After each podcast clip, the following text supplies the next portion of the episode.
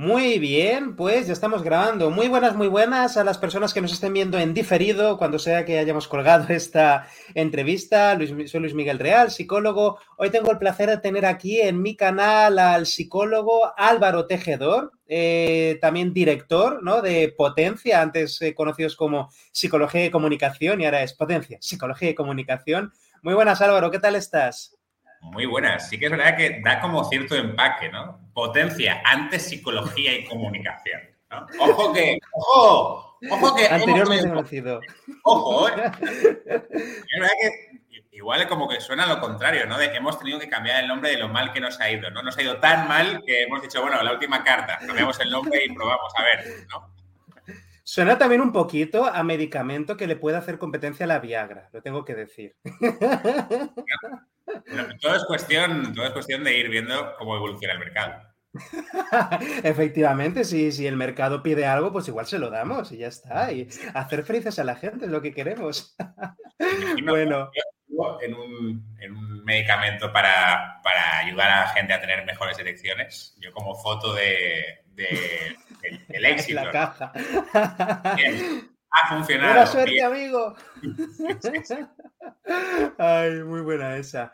Pues eh, bueno, yo, Álvaro, te conozco desde hace, nunca personalmente, es la primera vez que, hablamos, ¿no? Cara a cara. Sí que he estado siguiendo a vuestro equipo desde hace unos años, porque es imposible no veros realmente. Eh, si uno se mueve por el mundillo de la psicología, desarrollo personal, etcétera, es imposible no encontrarse con alguno de vuestros vídeos en YouTube sobre comunicación, sobre asertividad, sobre gestión del enfado, autoestima. Tenéis un montón de cosas y que a mí me gusta mucho es que vuestros vídeos, independientemente de lo que aprenda, que siempre se aprende algo, son muy entretenidos de ver, muy entretenidos. O sea, se nota que os debéis de partir el culo mientras los estáis grabando. O sea, que también transmitís ese, pues están pasando muy bien trabajando, se están pasando muy bien. Te agradezco mucho, primero la invitación, que hayas contado conmigo para tu canal, eh, te lo agradezco mucho.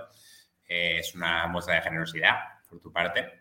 Y te agradezco mucho que también esta apreciación, porque para mí sí que es muy importante eh, y me pongo serio precisamente para hablar del humor, mm, que los psicólogos ocupemos el espacio en la sociedad que, la sociedad necesita, Porque muchas veces no, hablamos el idioma de la gente, ¿no? No hablamos el idioma de los problemas reales y ese espacio que no hemos, que no hemos ocupado los, los psicólogos, pues muy probablemente lo han ocupado influencers, exfutbolistas, traders, y algún gurú eh, de la selva, ¿no? Es decir, al final, creo que un gran problema a nivel comunicación es no utilizar el mismo código que tu público. Y me parece que la psicología tenemos que ser conscientes de la importancia de saber quitarnos importancia, ¿no? de saber hablar el idioma de la gente. Y en ese sentido, en psicología y comunicación, tanto en los talleres como en las, en las sesiones también, ¿eh? en las sesiones hago bromas y todo, porque primero porque creo que yo concretamente no sé hacerlo de otra manera, ¿no?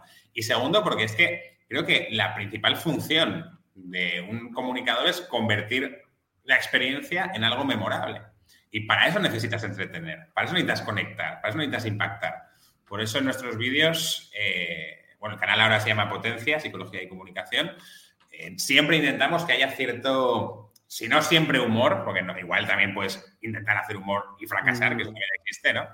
Eh, intentar que sea entretenido, intentar que el vídeo aporte una dinámica, una experiencia. Ahora, por ejemplo, estamos grabando todo lo nuevo con juegos de roles para que la gente diga, vale, me están hablando de mm. cosas, están hablando de una herramienta, pero esto en la vida real, ¿cómo se utiliza? Bueno, pues te hago un vídeo donde ves a Peña utilizar la herramienta que te acabo de contar, ¿no? Así que si intentamos ser entretenidos, intentamos ser entretenidos.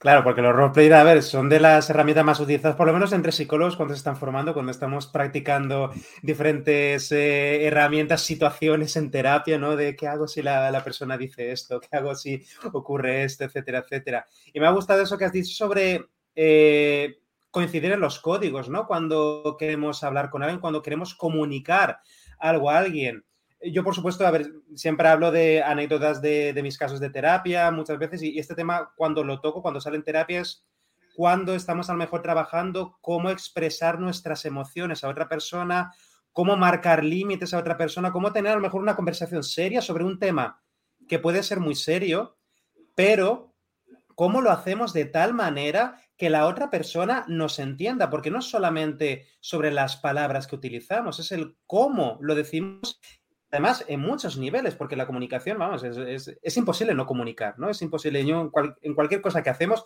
con nuestras dos boinas estamos comunicando un montón de cosas en, en este momento, ¿no? Aunque la gente no se dé cuenta. Pero la comunicación es algo complejísimo para todo tipo de situaciones, para el, yo qué sé, si estamos buscando trabajo, si estamos, tenemos un puesto en que tengamos que liderar, gestionar equipos o simplemente en conversaciones importantes del día a día con nuestra pareja o con un amigo o una amiga. Yo, bueno, en ese sentido, te agradezco eh, la frase de Paul Waslavich, que es uno de mis eh, mm.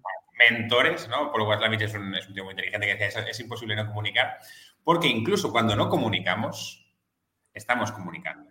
Es decir, las consecuencias de no comunicar muchas veces son incluso más graves para nuestro bienestar, para nuestras relaciones para nuestra salud mental que comunica. Me pongo un ejemplo, ¿no? Me explico.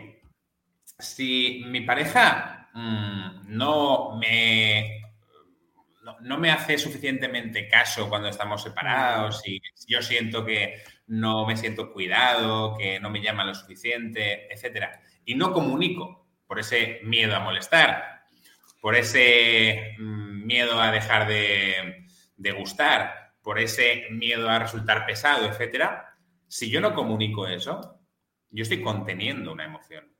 Yo estoy mm. generando una dinámica dentro de la relación donde estoy asumiendo como legítimo algo que me duele, algo que no me gusta. Y eso lo va a acabar pagando mi relación, ya sea con agresividad, ya sea con reproches, ya sea con yo teniendo ansiedad. Y ya estoy perjudicando mi estilo de vida, mi calidad de vida fundamentalmente por no comunicar. ¿Eso significa mm. que tenemos que legitimar todo lo que sentimos y actuar en consecuencia? Cuidado, porque yo estoy diciendo legitimar, por supuesto, lo que yo siento, lo que yo quiero. Pero yo puedo dudar de lo que siento y puedo dudar de lo que pienso. Y cuando me comunique con mi pareja y le diga que a mí me gustaría que hablásemos más cuando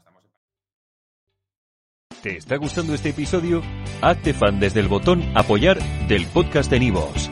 Elige tu aportación y podrás escuchar este y el resto de sus episodios extra. Además, ayudarás a su productor a seguir creando contenido con la misma pasión y dedicación.